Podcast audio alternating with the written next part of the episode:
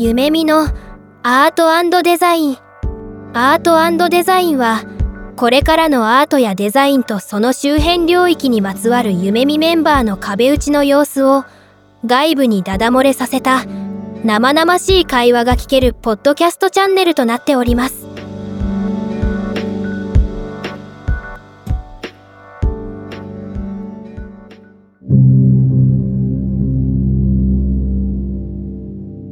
皆さん、こんにちは。えー、夢見アートデザイン、今日も始めていきたいと思います。前回に引き続いてですね、翼さん、りょうさんと、あと僕の3人で、えー、やっていければと思います。で今日なんですけど、DAO と夢見のテーマでお話しできればと思います。ちなみに DAO って、まあ今、キーワードになってるので、多くの人が、まあ知ってるとは思うんですけども、DAO って何の略になりますか ?DAO はですね、僕名前だけ知ってて Decentralized Autonomous Organization の、まあ、英語の略なんですけどぶっちゃけあんまり意味よく分かってないですよね。りょうさん 説明できます？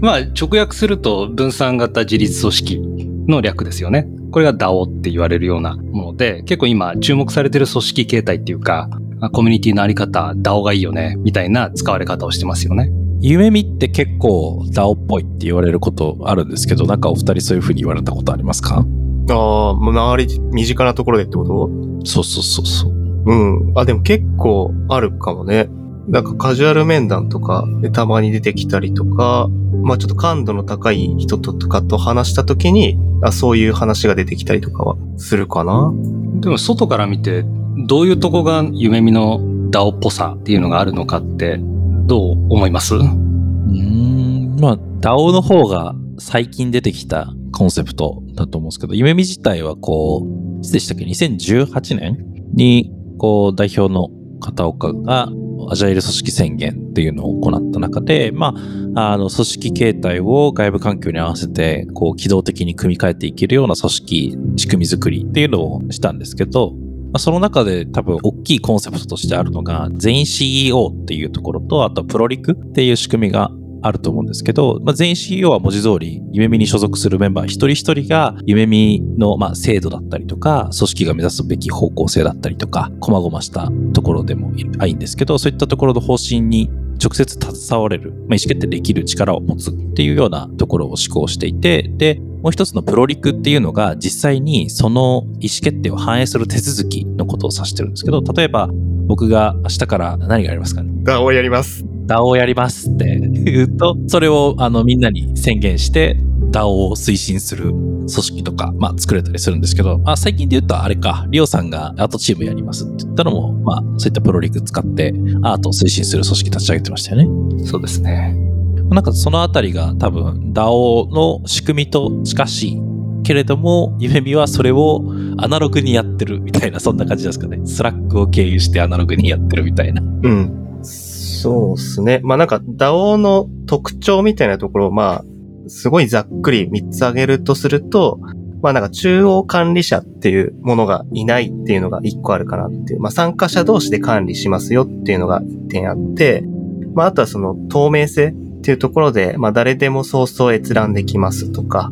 で、三つ目が誰でもその DAO というものに参加できますよ。誰でも組織に参加できますよっていうのが、まあざっくりした特徴になるかなと思っていて、まあ、その辺の多分1と3っていうのが今、本村くんに挙げていただいたものに紐づくのかなっていうところ。で、まあ、2番ってじゃあどうなのってところで言うと、まあ、夢見って今その Notion っていうツールを全社導入していて、社内の制度面であったりとか、まあなんかどういうルールで運用しているのかみたいなところをまあオープンで公開してるんですね。そこがまあ誰でもこう夢見の中っていうのを覗くことができますよっていう関係を結構 DAO の特徴に該当するのかなっていう思いますね。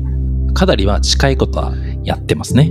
そうですね。ただね、2018年、まあ、それくらいから、えっと、夢見の組織内でメンバー全員がある意味で言うと権限を持てる、決裁権も持てるみたいな、そういった組織に変わったんですけども、ちょうど僕はその時に夢見社内にいてですね、これから全員 CEO だからっていう風な通達があったわけですね。どういうことっていう本来 CEO って一人じゃないのみたいな。指揮系統が、えっと、分散された場合、どうなっちゃうんだろうっていうのは、まあ、当時はですね、結構メンバー間でも不安に思っている人たちっていうのは、まあ、かなりいましたね。今から4年前とか、それぐらいの時の話ですけど、で、ベースになってるのが、まあ、いわゆるティール組織って言われるようなものとか、まあ、ホラクラシーなんていうふうに言われているような組織形態に近い部分があるんですけど、なんかそういった、あの、既存の企業だと、例えば課長がいて、部長がいて、その上がいて、で、承認を得るためには、課長に根回しをして、部長に根回しをして、まあそういった手順っていうのを踏んで、ようやく承認されるみたいなことが、まあ一般的には、えっと、あると思うんですけど、まあみんなが権限を持てるっていうことなんで、ある程度、えっと、自分で決定して実行することができるっていう風に変わったっていうのが、まあ、2018年、19年くらいに、まあ、社内で起きたことで、まあ、それによってね、あの、すごく流動的な組織になりましたよね。うん。なんか、最近この組織形態の強みだなって思うのは、やっぱ世の中的にこう組織の取り組むべきことってトップダウンとボトムアップ両方やるべきだみたいな話があると思うんですけど、多分2018年の当時はトップダウンというよりももうボトムアップ全開みたいな感じだったと思ってて、で、それがまあだんだん洗練されてきて2022年、両方の仕組みが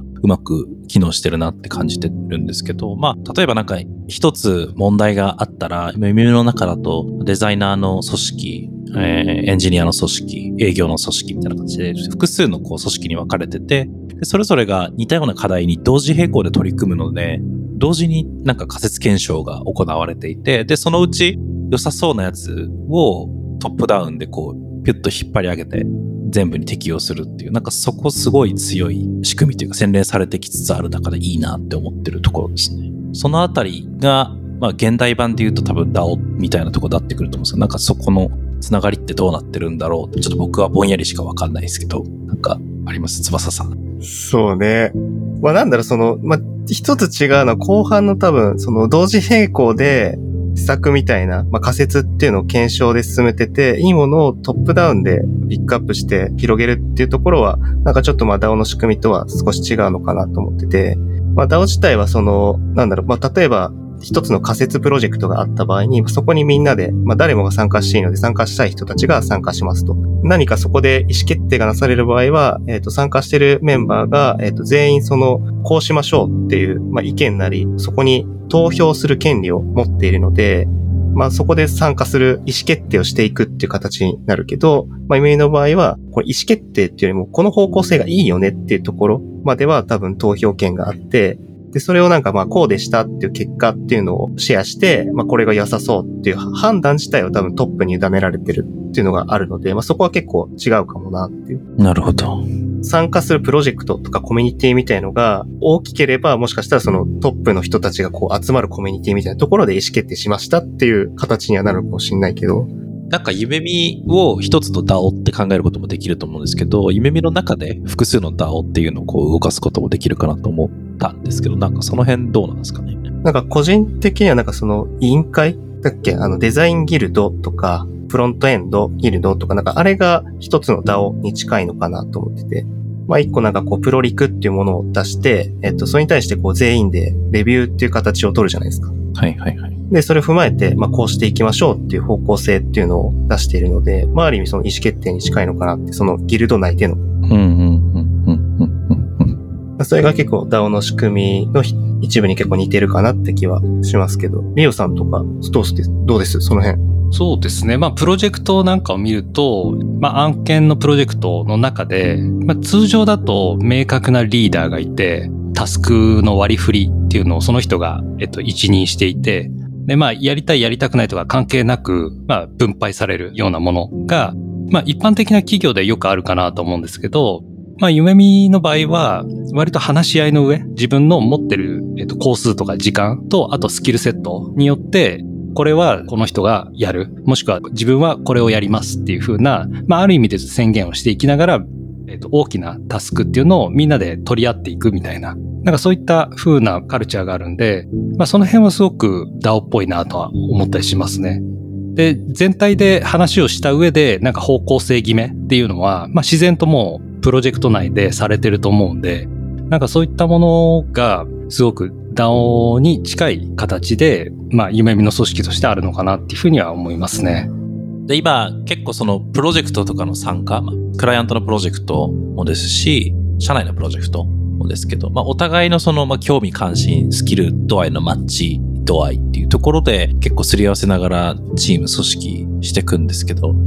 ちゃけ個人的にはそれだけだとすっごい調整ハードル高えなと思ってるところはあったりして、なんかそこに何らかの形で参加することで得られるメリットっていう、まあ、第三のメリットみたいなところが、まあ、DAO とかの仕組みをうまく使って提供できると、よりこうみんながいろんなプロジェクトに自分これ普段やらないけどやってもいいかなみたいな思うきっかけになるのかなとかって思ったりしてるんですよね。そうですね。それで言うと、まあ、もしかするとインセンティブ設計みたいな話になるのかなとは思うんですけど、通常働いてる時って、まあ、一月に一回給与が振り込まれるじゃないですか。でもそれって、毎月毎月流動的に、つまり働いた度合いによって変わるってことって基本的にはないじゃないですか。はいはいはい。なんかまあ、それはそれで、えっと、一つの今までの合理的なやり方だったと思うんですけど、もしかすると、前回の放送の話で言うと、トークンっていう形に置き換わる可能性があって、えっと、その貢献度合いとか、みんなから貢献したよねって認められた場合、付与されるトークンがある。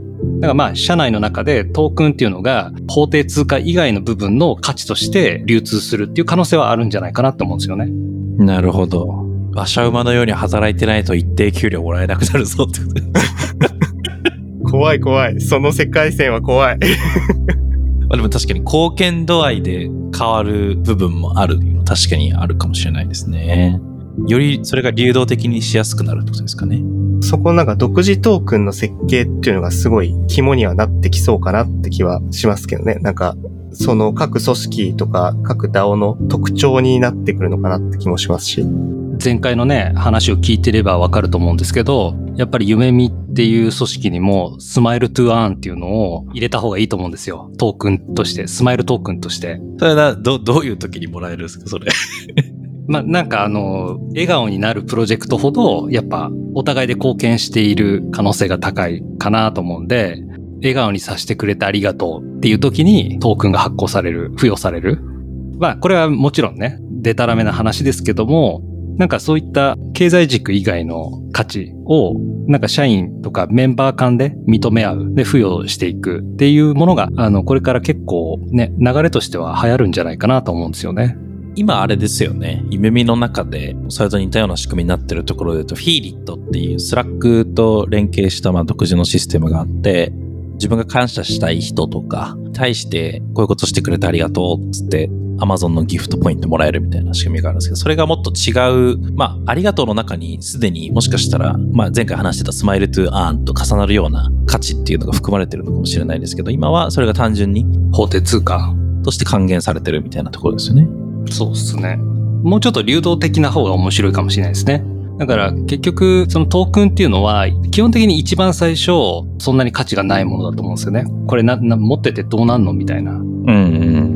ただまあその、まあ、仮に例えばスマイルっていう価値があったとしてそれをみんなで認め合ってかつその社内社外問わずそういった笑顔にすることってすごい価値があるよねみたいな期待値が上がるとそのトークンの価値もやっぱ上がってったりあと流通で交換したりするっていうことがまあ起きればまあトークンの価値が上がっていく。で、まあそうすることで1トークンが例えばその経済価値として10円だったものが実は笑顔にすることに価値があるよねって思ってる人がすごく増えてきて、コミュニティ化されて、で、流動的にプロジェクトが起きたりすると、そのトークンを使ったプロジェクトとか、ありがとうの感謝の気持ちとしてトークンもらって、もらった方も嬉しいみたいな。なんかそういったその循環ができたり、エコシステムができたりすると、自分がもともと持ってたトークンっていうのが、経済価値として10円だったものが、まあ、積み上がっていくみたいな。なんかそういったあの自分で自分の価値を上げていくっていうような効果もあるんじゃないかなと思うんですよね。なるほどな。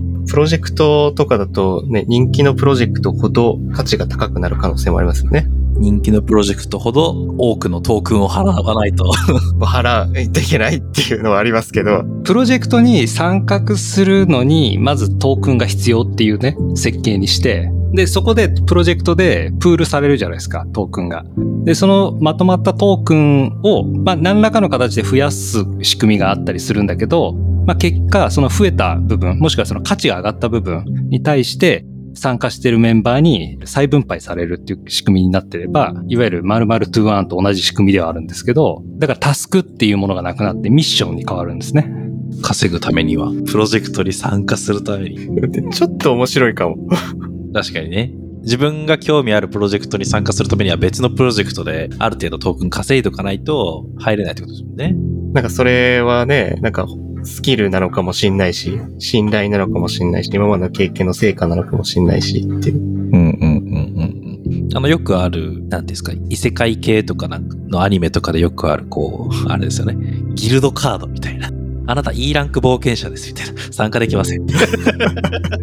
そう面白いな。でもね、ジャストアイデアとしてはね、面白いなと思うのは、まず、ゆめみっていう組織に入るじゃないですか。そしたら、まず、あの、案件入れないんですよ。社内のことしかできないんですね。で、社内で、まず、独自トークンを集めなきゃいけない。で、いろんなミッションがありますと。誰々さんに声をかけてみてくださいとか、3つのチームの定例ミーティングに出てみるとかっていうので、トークンが付与されますと。で、そのトークンが集まると、簡単に言うと、まあ、案件に入れる。で、案件に入るときにトークンをそのプロジェクト内に渡すみたいな。で、それでジョインする。プロジェクトの中で、まあ、ミッションっていうのがあって、プロジェクトが終わると、独自のまた違うトークンが発行されて、で、それを持つことができますと。で、そのプロジェクトトークンは、えっと、集めていくと、基本的にはその給与を、年収を上げたいっていう時に、すごく効果的に使えるっていうような仕組みにしといたりすると、もしくはその、賞与申請するとかっていう時に、トークンが何枚あるみたいなことが、すごく効果的に働くっていうような仕組みにしといて、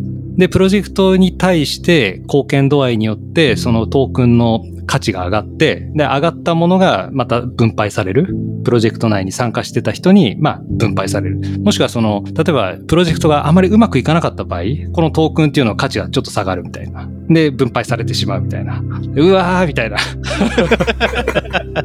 っていうようなね、設計になってたりすると、給与を上げたい人たちっていうのもいいでしょうし、何かエコシステムっていうのがうまく使えるのかなっていうのはちょっと思いました。やり込み要素は増えてきますよね。なんか単純にこう、馬車馬のように働くっていうわけじゃないけれども、ゲームとしてやり込んだ結果、いっぱいトークン持ってるから選択肢増えてみたいな。アイテムいっぱい買えるみたいな。確かに確かに。でもそれもなんか、あれじゃない？そのさっきの異世界ものじゃないけどさ、あの、ギルドランクで F ランク冒険者ですとか、S ランク冒険者ですみたいなさ、NFT で発行されたらちょっと嬉しいよね。F ラン冒険者の資格欲しいっすか？いや、違う違最初はしょうがないじゃん、最初は。ゲーム形式で積み上げてってさ、こういつか S ランクになってやるぜ、みたいなさ。うーん、なるほど。でもなんか、その世界観だと、素早くやめれないときついなっていうのは思いました。ちょっと話聞きながら。例えば、どんだけ頑張っても、フィットしない仕事はフィットしないわけじゃないですか。やめれないと永遠に F ランなんだけど、みたいな。永遠になんか、まずい飯食わされてるみたいな。あ、だからそ、そこが DAO だと多分やめれるはずなんだよね。なんか、エグジットもちゃんとないときついなって感じはしましたね。複数の会社というか DAO に所属することが前提だとすると、まあ結構やりやすいというか、この街のギルドでは A ランクだけど、あの街のギルドだと F ランクみたいな。なんかこの街 A だとちょっとうまくいったんだよな、みたいな。それ面白いね。そうですよね。だからこれがね、例えば、あの、IT 企業50社とかが一斉にやったりすると、まあ、転職含め流動的になりますよね。NFT の特徴の一つって総合運用性なんで、簡単に言うと企業ごとメタバースみたいな形になってるんで、そのトークンを持ちながら転職できる。でランクとかを持ち合わせながら転職できるんで、転職した際になんかちょっとフィットしないみたいなところが少しだけ緩和する可能性はありますよね。こうあれあれじゃないですか？去年、夢見の社内で行われたあの、明日事業を考えて提案せよっていうあの会議の中で、僕が提案したあれ俺詐欺を止めるために NFT とブロックチェーンを活用するっていう アイデアの集大成というか最新版ってことですね。それはどういう内容だったんですか？なんて名前ですけど、そのバッジオブオーナーっていうなんかなサービスの名前にしてて、プロジェクトとかに参加すると、プロジェクトに貢献したよっていうそのバッジがもらえるっていう、プロジェクト単位で自分の実績を記録していけて、で、まあ、それをそのまま、まあ、職務経歴書を、にちゃんとこう証明をつけるというか、確からしさをつけるみたいなアイデアで、特に何も理解せずに職務経歴書とやったら詐称できないようにできるかなみたいなのをちょっと考えながら考えてたやつなんですけど、さっきのランクを維持したまま他社でも働けるっていう考え方、結構そこと近いなって思いながら。でもまあそういうサービス、夢見がね、先に作っておけばいいんじゃないかねって思うけどね。単純なインセンティブ制度ってわけじゃないですからね。少し一歩先を行くというか。追加のテーマになっちゃうんだけれど、まあ、夢見っていう組織の特徴と、今、キーワードになってる DAO っていう組織のあり方、類似点が結構あるよねっていう話をしたと思うんですけど、何かこう、そういった組織のデメリット、分散型組織って結構ここが大変っていうところをちょっとお二人から聞いておこうかなと思います。この質問は結構面談に来る方が質問よくされるところで、夢見の外部情報ですね。今、ウェブ上に出てる夢見の情報って読んでもらうとわかるんですけど、やっぱすごくワクワクするような組織構造になってると思うんですよね。で、まあ一方で、いや、実はまあ、社内のメンバーからすると、ここはちょっと他社より大変だよっていうようなところがもしあれば、ちょっと二人からまず聞いておこうかなと思います。諏訪さん、まあ、夢見の DAO 化がめちゃくちゃ進んだ後に入った中で結構入社したタイミングの時結構大変だったじゃないですか。いや、めちゃくちゃ大変だった。なんだろう。大変なポイントはそうだ、何点かあって、まあ、一つはその、頼れる人を探すのが大変でしたね。なんか、いわゆる一般的な企業だと、まあ、センターって呼ばれる情報が集まる部門とか人っていうのがいるのに対して、まあ、夢見ってこう分散型なので、まあ、いろんなところに情報がチリチリになってる状態で、その点と点を結びつけたりとかする作業っていうか、えっ、と、パスをつなぐのがちょっと大変だったなっていうのと、まあ、その情報を得られたとしても、何かこう、アクションを起こすとか、決めるって言った時に、まあ、結構、まあ、意思決定をみんなでするっていうのも若干ある部分があるので、コミュニケーションコストっていうのが、まあ、普通の企業よりもかかるかなっていうところですね。普通の企業っていうのがまピラミッド型なので、こう誰かが決めてくれるっていうところを、まあ、自分たちで決めなければいけないっていうのがあるので、確かに確かに。長くいれば長くいるだけ、そのコミュニティのネットワークがどう繋がってるかって見えてくるんで、楽ではあるんですけど、これからどんどん夢見の規模自体もでかくなってくるので、新しく入ってきた人がどうそのネットワークを見つけて、うまく泳ぎ出せるかっていうのは結構ポイントになってきてますし、今、まあデザインギルドの中でも受け入れの体制とか、そこら辺のオンボーディングどうしようかって、急ピッチで進めてる最中ではありますね。あと、僕の体験で言うと、まあ結局、まあ、津田さんとリュウさんもですけど、取締役になって、昨日職務、あの、切ってみたいなとこ見てたと思うんですけど、何の権限もないわけじゃないですか、結論。命令できるわけではないし、反抗するわけではないし、みたいな。まあ一個一個こう決まったことを伝えて喋っていって、時には最前列で自分体当たりでトライしてみたいなところ。まあそこを許容しながら、みんなを巻き込みながら常にやっていかないといけないっていうのは、まあ、そこ楽しんでやれるか、楽しみ方見つかってくるとは思うんですけど、まあ、人によっては楽しめない場合もあるかなっていうのは思いますね。リオさんは最後にどうですか？一番古かぶるリオさん。うーんと、僕が思うのは、まあみんなが決定権を持つっていう中で、何をもってエネルギー源とするか、走り出すためのエネルギー源は何かっていうところって、一般的なまあこう企業だと、割とその命令っていうのが、実は一つエネルギー源になりやすいポイントではあると思うんですよね。特に若手とか、特にそうなんじゃないかなと思うんですよね。やれって言われたっていうような大義名分によって動くっていうのが、まあ結構あったと思うんですよね。で、ただ、そういったことが夢見の組織ではないわけなので、まあ、その時に、まあ、周りといろいろコミュニケーションしながら、自分は何かをやろうと思うんだよねとか、一緒に何かやりましょうよみたいなことをコネクトして、ネットワーク化して走り出すっていうパターンが多いとは思うんですよね。うん、うん、うん、ただ、その時に割と保守的になりやすいっていうのがあるんじゃないかなっていうのはあります。つまり自分一人でぐーっと進める人って必ずしも多くはないし、やっぱり不安であるから周りに相談する。で、相談するといろんなフィードバックをもらうんだけれど、それによって結構保守的な判断をするっていうケースはあるんじゃないかなと思うんですよね。例えば何かをやろうとした時に、これよくよく考えると大変だよねみたいな話になると、やめとこうかなみたいな、その大変か、やりたいかやりたくないかっていうところから、すごく大変なのか、やりきれる大変さなのか、簡単なのかっていうような、少しだけスライドしていくようなところがあって、そうするとメンバーの中の多くの人にちょっと大変さを共有するのってどうかなって思ったりすると、全体的に少し、えっ、と、保守的な選択っていうのを選ぶ傾向が、まあ、あるような気がしているっていう。これは完全に個人的な見解ね。まあでも触りたくないなっていうのは、まあね、ありますもんね。だから、ある意味で言うと、よく DAO の中でも言われてますけど、村社会みたいな表現されるケースあると思うんですけど、なんかそれを感じるっていうのは、たまにあったりしますね。なんかやっぱその突拍子もないやつが村の中にいると、ちょっと、あいつ、ちょっと大丈夫かなみたいなみんなが心配する。で、いろいろ話してるうちに、そいつもだんだん落ち着いてくるみたいな。つまり村に馴染んでくるっていうような現象っていうのは、もしかするとあるのかもなって思いますね。いかにして個人の個性とかエキセントリックさを保ち続けるか。持続的に周りと馴染みつつ、大変で面白いテーマでありますね。時々多分なんか休んだ方がいいんですよね。1ヶ月とか。あ、そうそうそうそうそうそう。で、ちょっと我を取り戻して戻ってきて、村社会に帰ってきて、なんでまだそんなことやってんのみたいな。なんか多分そういう振り奪いをしてあげるっていうのは定期的に大事ですし、新しいメンバーどんどん増やすっていうのも大事なことなんだと思いますね。はい。じゃあちょっと今回も予想以上に長く喋っちゃったんですけど、こんな感じで、夢見と DAO の話のところは終わりにできればと思います。なんか最後の方多分リオさんの話だとアート思考みたいなところと繋がりそうな気がするんで、それも深掘った回もまた改めてできればと思いました。はい。じゃあ今回はこんな感じで終わります。次回もお楽しみに。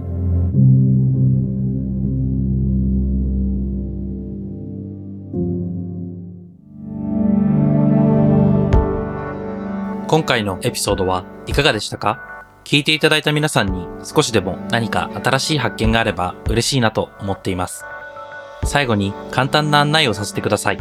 夢見では新たなデザインチームのメンバーを通年採用で募集しています。詳しくは概要欄のリンクからご覧ください。